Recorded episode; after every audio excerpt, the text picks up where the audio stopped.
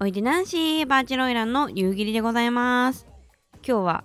YouTube での公開収録なしで、えー、この音声配信限定のおしゃべりでございます。夕霧ピクシブファンボックス支援者の皆様の提供でやっているこちらの番組ということでその夕霧ピクシブファンボックスの中でお悩み相談の権利というか 権利っていうとちょっと偉そうなんですけどお悩み相談できる用のコーナーを作っているんで、えー、そちらに投稿いただいた文章を紹介しようと思います。えー、ラジオネーム、むさんからいただきました。えー、簡潔に言いますと、私はデリヘル経験5回ほどのドウのものなんですけれども、えー、2週間前に欲が暴走して初めて出会い系サイトを使ってしかも本当にその日の夜あえて、えー、ラブホかっこ人生初に入って挿入まで行ったんですがご子息の方がこれねわっちのコンテンツでは男性のお股に間にあるあるお股にあるあの凸っていう部分のことをご子息と呼んでるんですけどそのご子息の方が、えー、終始フルチャージな状態になれずなかなか行けなく最終的に女の子の方から今日はやめておきますと言われそのまま解散となりました。このことが結構トラウマになっているような気がしていてふとした瞬間に思い出すと許してとなりますしここ2週間はあまりご自愛欲も湧かないような気がしていて、まあ、このご自愛っていうのは自分で自分のことを性的に気持ちよくすることをわっちゃご自愛と呼んでおりますね。で、このご自愛の時もやはり少し半立ちなような気がします。えー、かっこ単純に最近少し忙しいせいか気のせいかもしれませんがとありますが、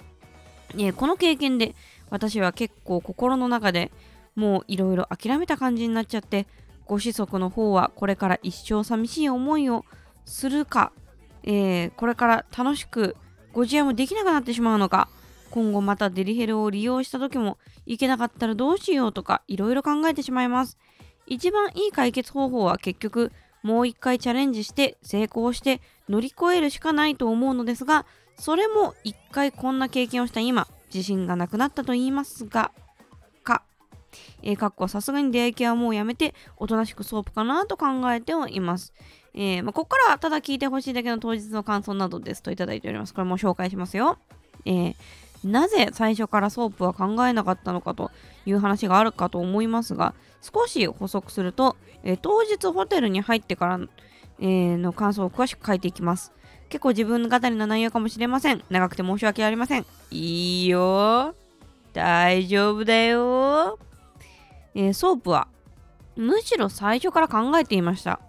その日は起きてからムラムラしてソープの店をいろいろ調べては想像を膨らませていました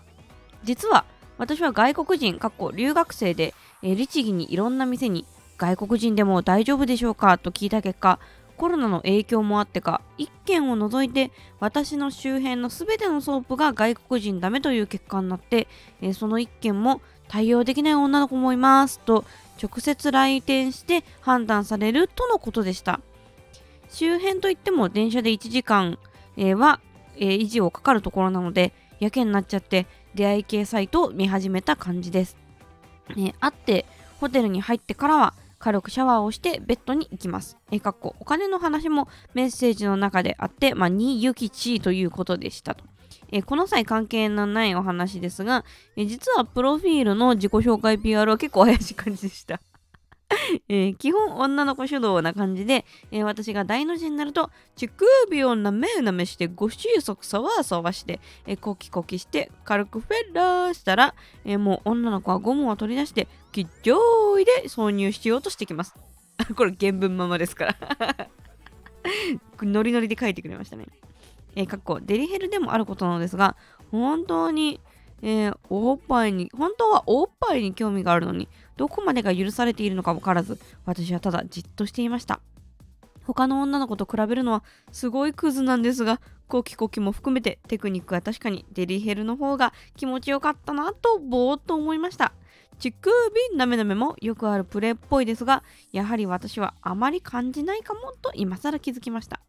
えー、まあ、はやはやと思いながら、え、人生初のあれを受け入れます。暖かいという感想以外何も出ませんでした。えー、かっこ私はオーナーホールもたまに使うんですが確かにオーナーホールと本物は違うという話はねよく見るんですが本当に何も刺激がないんですねと思いました、えー、女の子が動きます。女の子のお尻が私の鼠径部を叩きます、えー、かっこ吉祥位は私の好きなジャンルの一つでしたが実際にされると叩かれるたびに感じる体重で全然ご子息の方に意識が集中できませんでした。私の様子を見て察したが、えバックだったら行きやすいよと体位を変更してやはり、えー、デブスがやはりご子息がだんだん元気がなくなりまたコキコキもいろいろ試したのですが最後解散となりましたという感じでした。いろいろ勝手に夢を見て夢が砕けた経験になったなと思います。えまたどうのもので初体験でいけないという話もよく見ますが、えまさか自分がそうなるとはさすがに考えたことなくショックでしたと、まあ、この他にもねなんかあのー、すごい嬉しいワッチへの感想をねいろいろいただいていてありがとうございます。とても嬉しいです。まずはねあだからちょっとこれを喋る上でのちょっといろんなちょっと前提を言っときたいんだけどあのー、なんだろうな。そのお店の性行為のなんかこととかあの出会い系サイトの是非とかは一旦ここでは置きます。まあそれぞれ皆さんいろんなあのー、ご感想があるかと思います。特にこういうあのアンダーグラウンドなものについては。でえっとそう実はこの配信が、えー、音声サービス限定なのもそういう事情なんですよ。わっちはね、全然この辺の話もね、したいんですけど、YouTube って今もう大通りみたいなもんでしょ？あんまりねやっぱねこういう話はねあの公園で大きい声でしてはいけないのではないかというわっちなりのゾーニング。で、えー、とちょっとポッドキャストのみの、えー、トークとさせていただきますし、えー、今紹介したことそれぞれについてなんかなんだろうなこのわち自身がいいとか悪いとかをジャッジする番組ではございません。はい。というのだけ、ちょっと先にね、ちょっと前提をお話ししてから話進めていきたいかなと思うんですけど、いや、まずはね、あのー、びっくりしましたよね。みや、お疲れ様でした。という、まずはこのね、相談をしてくださったムさんの、なんだろうな、受けた衝撃というか、まずはお気持ちに寄り添いたいなという気持ちです。うん。で、ちょっと寄り添いながら一回ちょっとお茶飲むわ。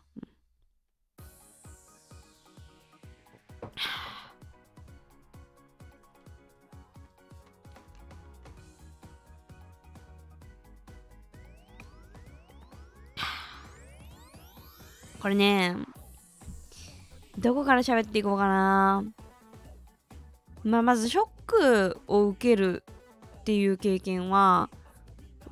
ちもまあしたことがあってちょっと繊細な話なのかもしれないですけど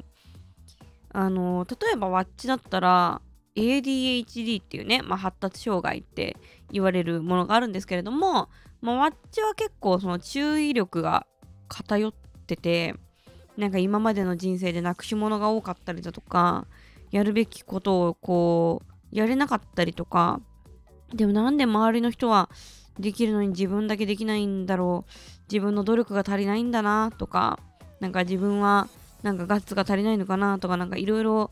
思うものがあるんですけれど思ってたことがあるんですけれどもなんかその中でわっちがちょっと似た経験したなって思ったのがその発達障害ですねって お医者さんに言われた時にちょっと似てるかもしんないです。このなんだろうな心に来るものというか。すごいショックな気持ちっていうのが。で、ワッチ自身は、それを言われた時に、その、発達障害っていう言葉を聞いた時にすごい、なんか社会から切り離されたような感覚になってしまったんですね。今まで、今までこう、なんて言うんだろうな。本当に平均的な人間だと思っていたのに、なんかそこから実は外れていたんだっていうことにすごい衝撃を受けてショックだったんですけどでもまあそのいろいろうんその発達障害っていうことについて調べていったりだとか自分で向き合っていく中でなんか意外と特別なことではないぞ別にみたいな。あのうんっていうのが腑に落ちてきてからわっちはあんまり気にならなくなったんですね。うん。だからそこでふとワッチが立ち止まったのがワッチ自身がその発達障害の障害っていう言葉にすごくあのびっくりしてしまったところがあったんだけどそれは何だろうなその言葉がっていうよりもその言葉に対する自分の考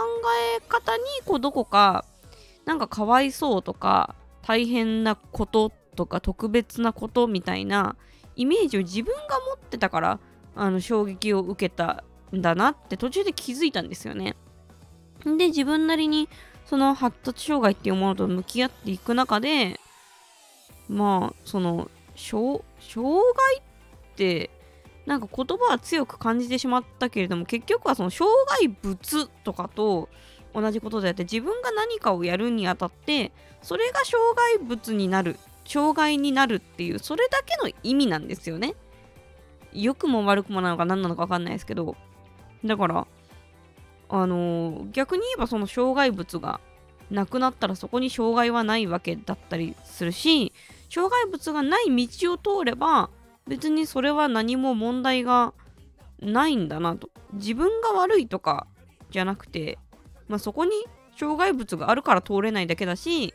まあ、それが取り払われたりだとか、まあ、それにはお金だとかねいろいろいろかかったりするかもしれないから、まあ、それが無理なら自分が避けて歩けばいいかとか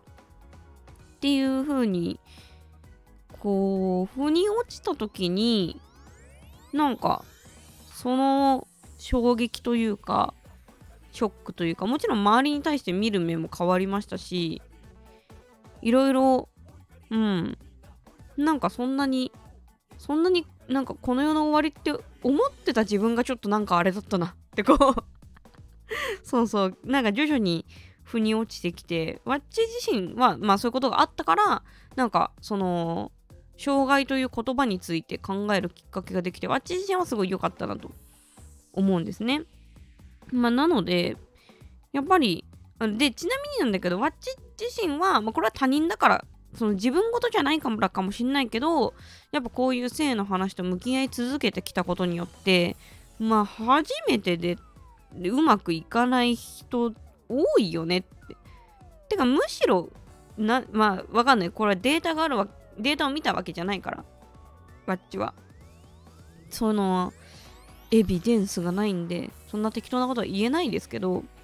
でもその人間の傾向として人ってうまくいったことは積極的に話すしうまくいかなかったこともなんかうまくいった感じで喋る傾向に人はあるので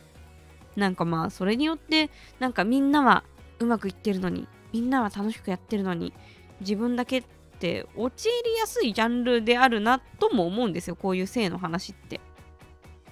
だから、あの、わっちから見ると、いや、その、辛いお気持ちは、その、わっちもその発達障害だって、わって知った時に感じたから、多分その、そのお気持ちにはちゃんと寄り添える、寄り添ってるよ。で、でその上で、その、じゃあ、わっちから見るとどうなのかっていうと、本当に、あることだからでもその当時当時っていうかわっちが一回もやったことがないとか性知識が全然ない状態だったら多分同じようにショックを受けたと思うけど今はやっぱそういう例をいっぱい見てきてるからなんか良くも悪くも特別なものじゃないなってわっちを感じられるんですね。だからあのー、ぜひねまあ、普段から夕霧チャンネルとかこういうラジオとか聞いてくださっムさんは聞いてくださってると思うんですけどぜひあのこれからも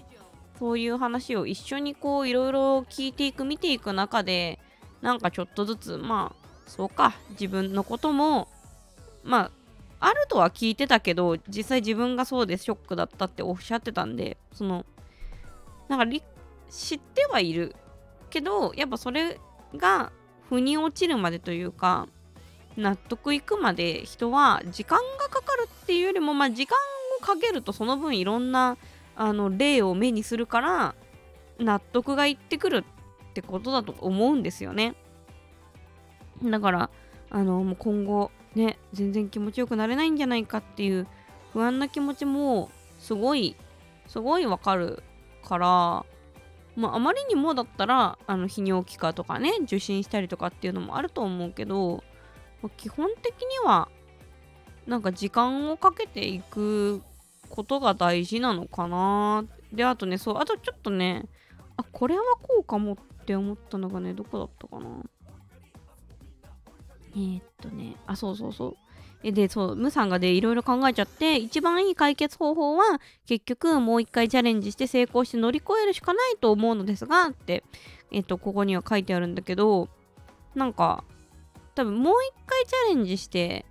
ギンギンでフィニッシュしなきゃっていうのがまたプレッシャーになってまたあの緊張してご子息が立ち上がりにくくなったりとかすると思うんですよ。だからなんかわっちがぜひあのこのこういう考え方もあるよってお届けしたい考え方がその成長とかさその強さとかって何かを乗り越えるとか達成するとかそれだけじゃないと思うんですよねわっちは。まあ、先に結論を言っちゃうとその今回今回はここまでできたというか、まあ、今回も行かなかったなとかっていうのを受け入れられるようになっていくっていうのもそれも成長だったりその強くなっていくことのうちの一つだと思うんですよ。そうそう。なんかね最近もねちょっとね気になったんで、ね、なん何のコンテンツだったかちょっと忘れちゃったんだけどあのとあるコンテンツを見てて多分なんか戦ってたと思うんだよね。なんか戦っててでそれであの主人公側が負けそうになった時にやっぱこここでお前の強さはそんなもんじゃないだろうみたいな感じでこうさらに無理してボロボロになって勝ち取るっていう描写があったんだけどまあそうよな成長物語って比較的こういうの多いしな。まあそうなるとの勝つとはとか強さとは成長とはなんか乗り越えて達成達成達成達成勝ち取る勝ち取る勝ち取るってイメージにまあなるわな。でももう思いながらもでもいや本当にもうボロボロだダメだって思ったらあの一回逃げるのもそれも強さだよなっていうのをねそう最近思ったんですよ。うん。だからなんだろうな。あのな何かをやろうとする時に結果結果だけを追い求めちゃうと結構しんどいんですよ。これはわっちも活動の中で思うんですけど。で例えばわっちはまあバーチャル YouTuberYouTuber っていう仕事をしていてそうなると大体戦うものってあの目指す目標って登録者数じゃ100万人なのか、えー、同時ライブ配信の同時視聴者数1万人とかなのかってなってくるかなと思うんですけどただそのなんだろうな自分の努力だけじゃどうにもならないことってあるんですよね。じゃあ例えばここでワッチが毎日24時間ライブ配信しますって言ったら絶対に同時視聴者数1万になるかっていうとそんなことないし毎秒動画投稿しますって言ってボロボロになるまで動画投稿したら絶対100万登録になるかって言ったらそうじゃないんですよね。今のはちょっと大げさな話かもしんないんですけどでもやっぱわっちも一時期そういうその自分の努力だけではどうにもならない結果にすごい縛られてた時期があってでこのエチチのね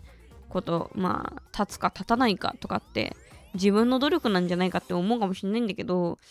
いや体質のこととかそのまあ体質って体だけじゃなくてそれは精神的なものもね精神的に打って追い込まれちゃって立ちにくくなるとかなんかそういうものとかってもちろん自分でどうにかできる部分もあるけどそれだけじゃないやっぱ持って生まれた特徴とか傾向とかもあったりするわけであってなんかそこ、そこを絶対にこうなりたいみたいなのはちょっと、なんだろうな。チャンネル登録者数を目指すのと似てるかなみたいな。例えばその、まあ、筋肉は裏切らないって言いますけど、誰もが誰もがボディビルまで100%いけるかっていうとそれもまた難しい話だと思うんですよあと太るとかもね100キロは才能とか言ったりするけど誰もがこうやれば絶対にこうなるっていうものでもある程度なんかまあ才能というか、まあ、持って生まれた体質ですよね。その100 100やってそこにたどり着ける人もいれば50やるだけでそこにたどり着ける人もいてただ100やっても逆にたどり着かない1000やんないとたどり着かないみたいな人もいるから。うん。難しいですね。ちょっと話が入り組んできましたね。まあ、ち今、わっちがなんでこんな話をグダグダし始めたかっていうと、違うのよ。努力が報われないなんていう話をしないしたいわけじゃないのよ、決して。そういうことではなく、ただその特徴ってあるわけじゃん。人によって向き不向き。だから、なんかそこに対して、まあ、じゃあ例えば、まあ、わっちの話にすると、まあ、何が何でも登録者数100万人にしたい。そのためにボロボロになるまでが頑張るとして、まあ、そのその100万人っていう数字が、まあ、自分が何が何でも絶対にあの理由があってなんか揺るぎなく目指すものみたいなのならまあその努力をするのもまあわかるかなと思うんですけど。なんかそうじゃなくなんとなくなんか人に承認されるってそういうことでしょっていうその承認される方法のなんか選択肢がすごい少ない状態なんだとしたらそれってなんかちょっと違う、うん、努力としてはなんかねあんま向いてないことをそんなにやるのはちょっと違うのかなみたいな。わかります？この感じ。うん。そうなのでなんでこんな話したんだっけ？あそう。だつまりそれ自分の努力だけで絶対に結果が出るわけではないことを目標にすると結構しんどいんですよ精神的にも。だからわっちがそういう時にその自分の努力だけじゃなく運とかも含まれてくる要素と向き合う時にどうするかっていうとじゃあそれを達成するために何を行動するのかの行動回数を数えたりとかしますね。でその人によってさじゃあわっちのライブ配信の話でやってみようよ。例えばそのえっ、と登録者数100万人になるためにえっ、とライブ配信を100回やったら100万人に到達するタイプの人と1000回やったら到達する人と1万回やったら到達する人とそれぞれこうあるんですよ。得意不得意。あとその時のなんか運とかによってその数数っていうのは絶対人によって違くってだからわっちだったらどうするかっていうとじゃあライブ配信を軸にするんだとしたらライブ配信何回やったかなっていうのを数えていくんですよ。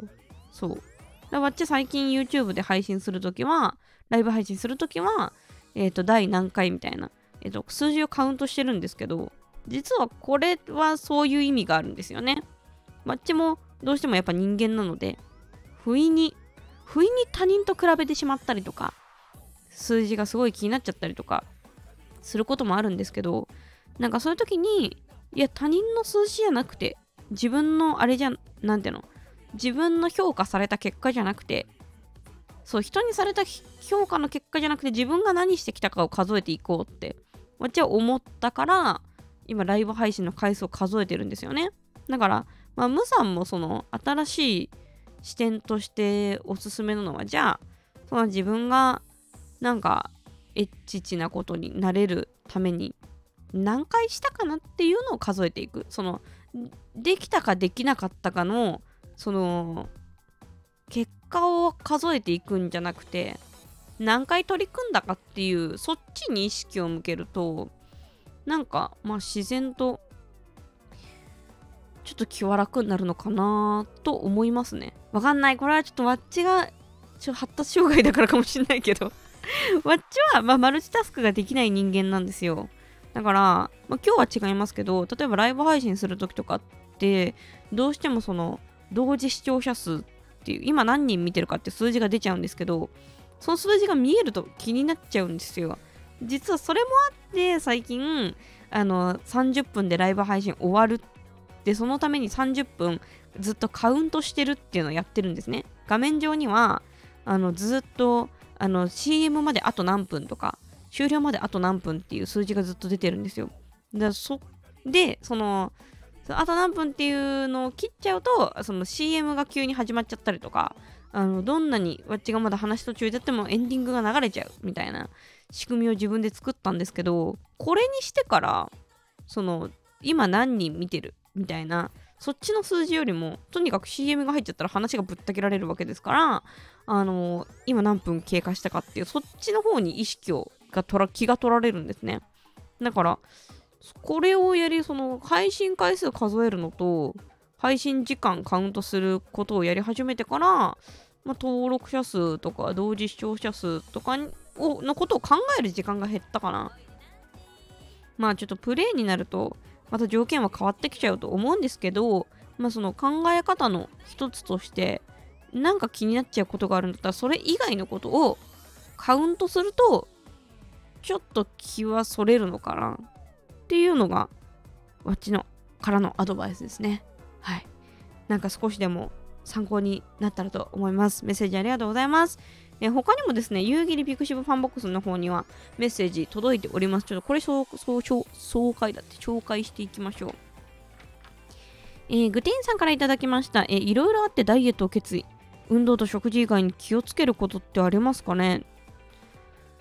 うん、なんだろうな。ちょっとお茶飲みますね。